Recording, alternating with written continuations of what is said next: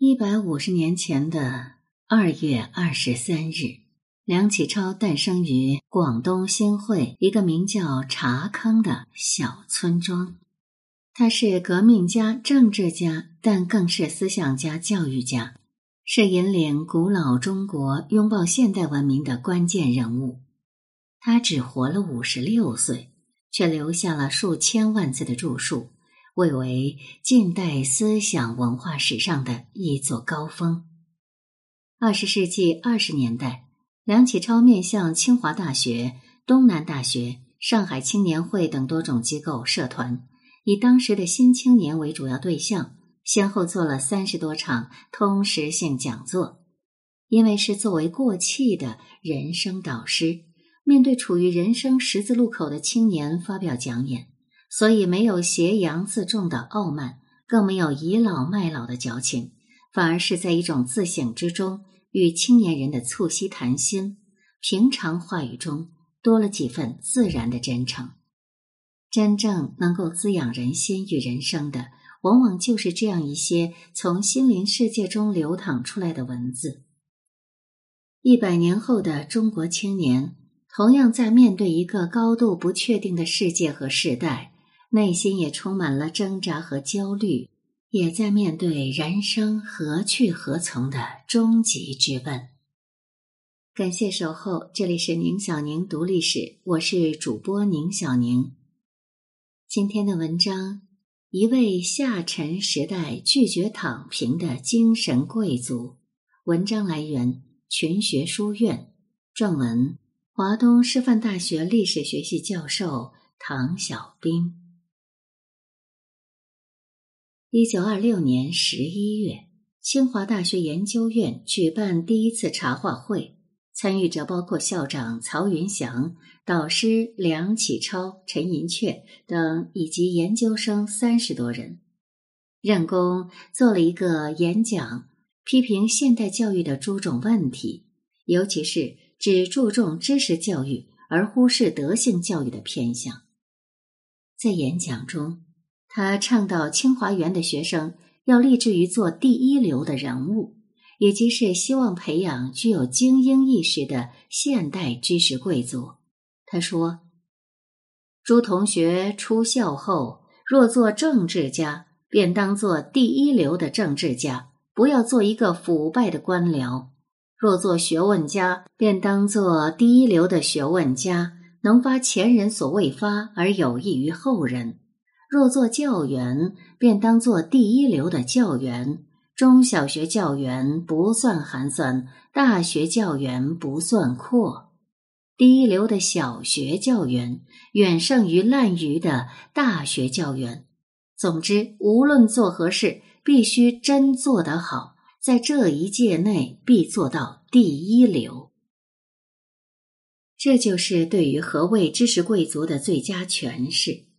我曾经在纪念清华大学一百周年的文章《大学之道和清华之魂：清华百年校庆之后的反思》当中写道：在一个高等教育平民化和大众化的时代，清华大学不能因此而放弃培养知识贵族和精神贵族的责任。贵族不是见利忘义的暴发户。贵族也不是首鼠两端的政治投机分子，贵族更不是迎合大众的唯心之徒。跟贵族相匹配的是文化情怀、政治意识和公益精神，尤其是文化上的创造能力和经典的生产力。清华应该积极创造让贵族能够产生的校园空间，让未来的精神贵族不再受到追名逐利的主流价值观的压抑和异化。也让他们能够远离意识形态的规训，而自发生长出自由而独立的精神世界。这也算是隔着近百年的时空，对于梁任公当年讲座精神和主旨的一种呼应吧。所谓念念不忘，必有回响。之所以如此强调追求卓越和承担责任的贵族精神。是因为北京大学钱理群教授曾在一次访谈中指出，一流名校的年轻一代人，大都在疯狂的应试教育、补习班和社会风气的浸染之下，成了精致的利己主义者。如何超越这种极端自立而逃避公共责任的卑微人格？重温任公当年的演讲，不失为一种汲取精神资源的有效方式。这种精神引入政治场域。就成为一种韦伯所言的政治家精神，而非官僚主义和政客风气。正因为此，任公强调，有志于从事政治的青年人，应该对于何为政治及何为政治家的修养，具有一种清醒自觉的认知，这样才能在一个浊浪滔天、同流合污的时代，尽可能做一个原初意义上的政治人，即政者。正也，仁者爱人的政治家。他在一九二五年十二月为清华大学政治学研究会所作讲演《政治家之修养》，可与一九一八年底韦伯在慕尼黑大学面向德国年轻一代学生的经典演讲《政治作为一种置业》交相辉映，形成了二十世纪人类演讲史上的双子星座。任公强调，作为政治家，必须有学识之修养、才能之修养和德操之修养。耳濡目染清末民初之暗黑政治的任公，特别重视德性之修养。若无人有志欲做真正之政治家者，首先必须抱定有忍恶之决心。否则，随波逐流，与恶社会相浮沉，不数年即末世无闻。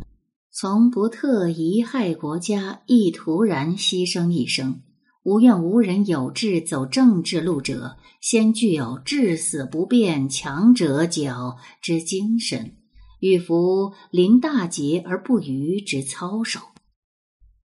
此古人所言“临难无苟免，临财无苟得”之高贵精神也。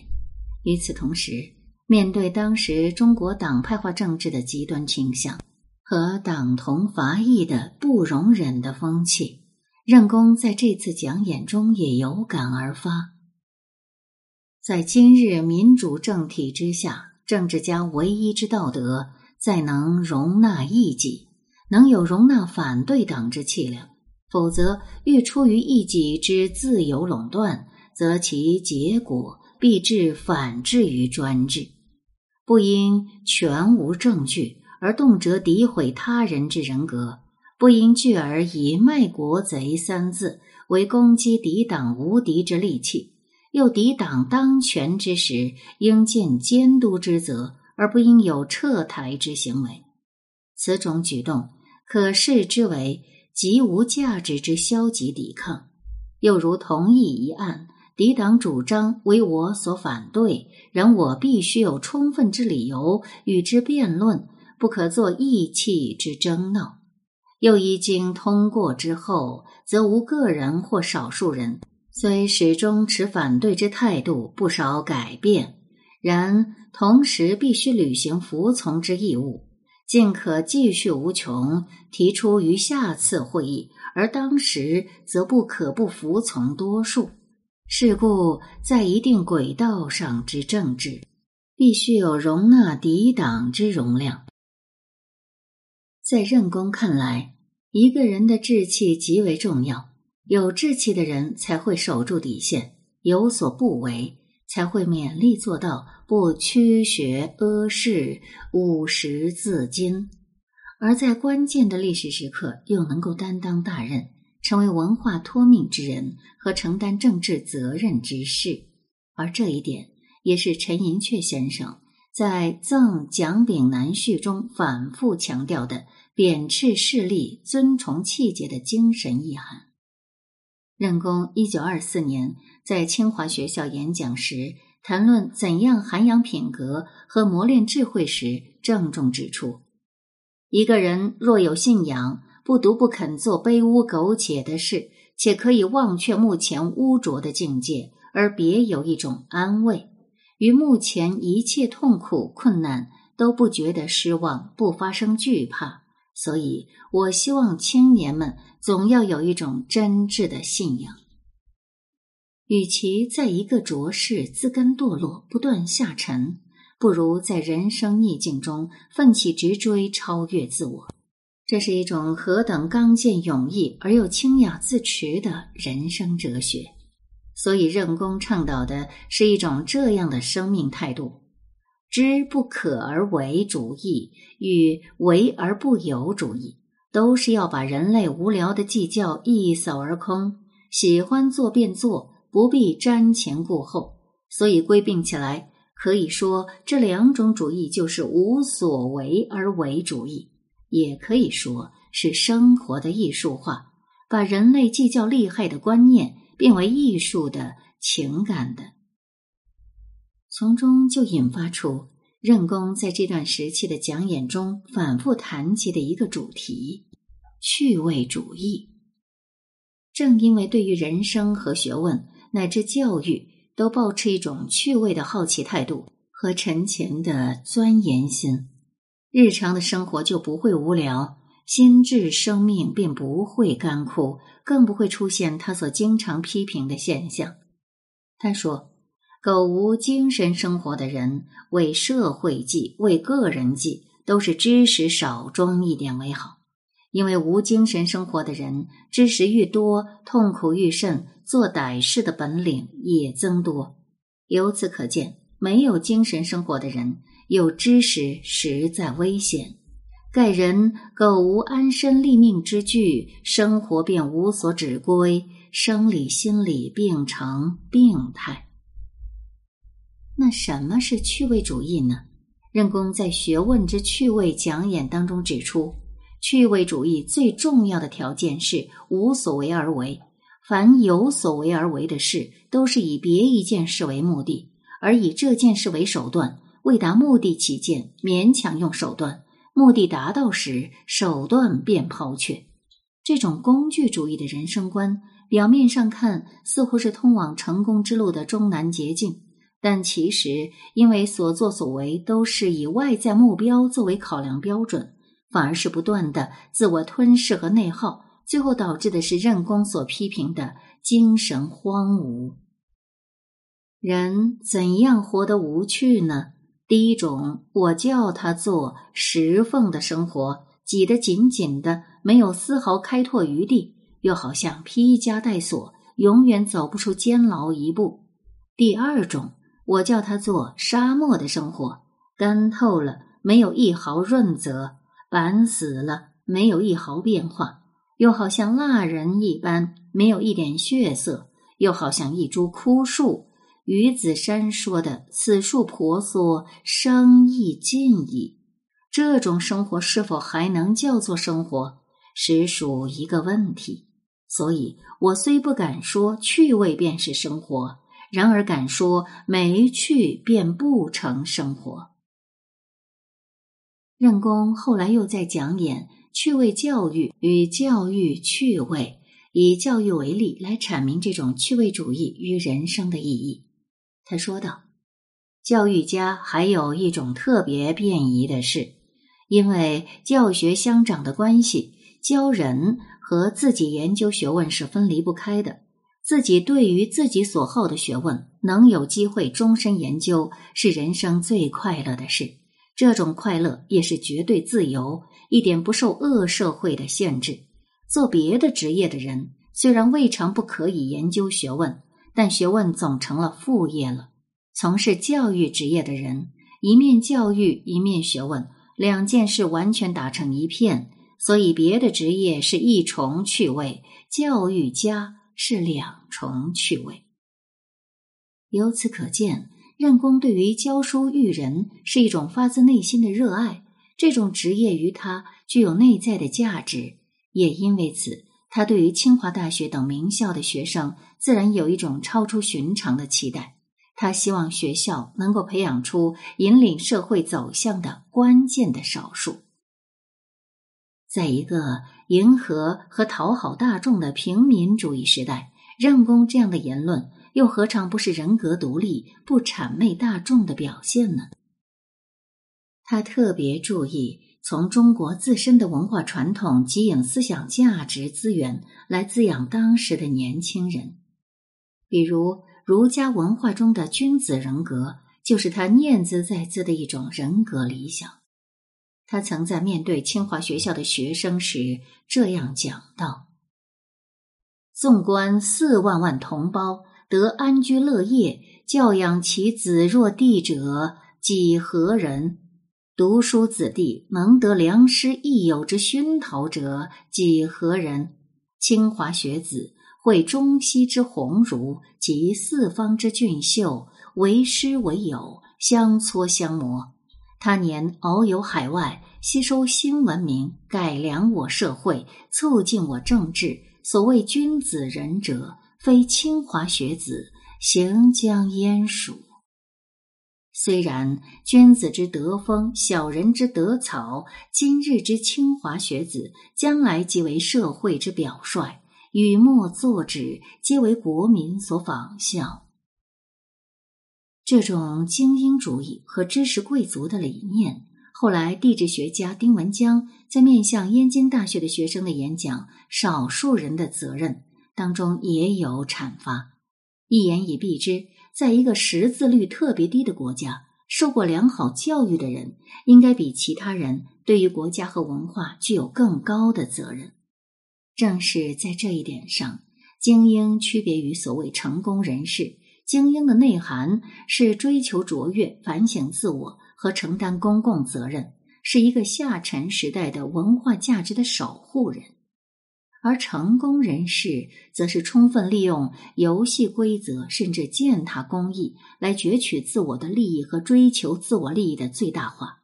表面上是精致的利己主义，骨子里是虚无的能动主义。正因如此。任公呼吁年轻一代人要从同温层的温吞吞和内循环状态里勇敢的走出来，面向未来，拥抱世界，做一个顶天地里的立大志之人。吾辈命运，绝无有冥冥中为之主宰者。有志竟成，天下固无不可成之事。人皆须有开拓一己命运之决心。而后人格实力，譬如人至稍有志识时，即无不有未来之思想，无将来之为事、为公、为商、为富贵、为贫贱、为何种之事业，皆无不在思想中。此即所谓志也。人至青年，即当有志，所志既定，此后有所作为，即无不准此以进行。虽有种种之困难，亦无足虑。盖困难者，为最有益于无人者也。志向高远，而又能够脚踏实地，仰望星空，而又能不必繁荣琐碎，在世上磨练自己，一棒一条痕，一掌一锅血，发扬一种任性而低调的理想主义。这才是任公所激赏的人格与精神。从这个意义上来说呢，他所倡导的贵族精神也好，立志务其大者也好，都是以敬业和务实为基础，以工匠精神为底色，从而与凌空倒虚、好高骛远者划分了一道醒目的距离。一九二七年初夏，任公与清华研究院学生同游北海。与之畅谈道德学问、教育理想等。两年后，任公就因病去世。所以，重温任公这最后的谈话，更是感其为人为学之真挚和诚恳。他在最后的谈话中，仍旧主要聚焦于现代新式学校教育的道德修养问题，也就是一种现代中国自由而独立的人格如何形成的问题。任公想把儒家的道德修养在学校的功课上体现出来。任公主张道德修养可以达到改造社会的目的。他认为知识与德性并不是二水分流的，而是可以相得益彰的。任公最后对这一批一九二零年代的新青年谆谆告诫和期许道：“你无论在什么地方，总是社会的一份子，你也尽一份子的力，我也尽一份子的力，力就大了。将来无论在政治上、或教育上、或文化上、或社会事业上，乃至其他一切方面，你都可以建设你预期的新事业，造成你理想的新风气。”不见得我们的中国就此沉沦下去的。这就是任公春蚕吐丝般最真挚的家国天下情怀。平时的话语弥漫出一种感人至深的精神力量。